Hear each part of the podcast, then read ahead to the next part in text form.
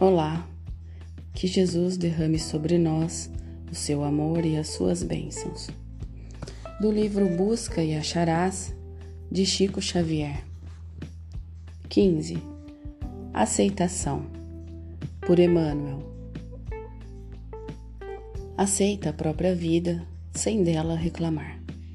Inibições no corpo, aulas na própria alma. Lar atribulado, escola redentora. Provações e tropeços, testes de promoção. O quadro em que te vês, apoio que precisas. Luta e renovação, Deus faz sempre o melhor. Procure um ambiente no qual lhe seja possível ouvir palavras e instruções que lhe nobreçam os pensamentos. Não são os problemas da vida em si que nos agravam a tensão nervosa.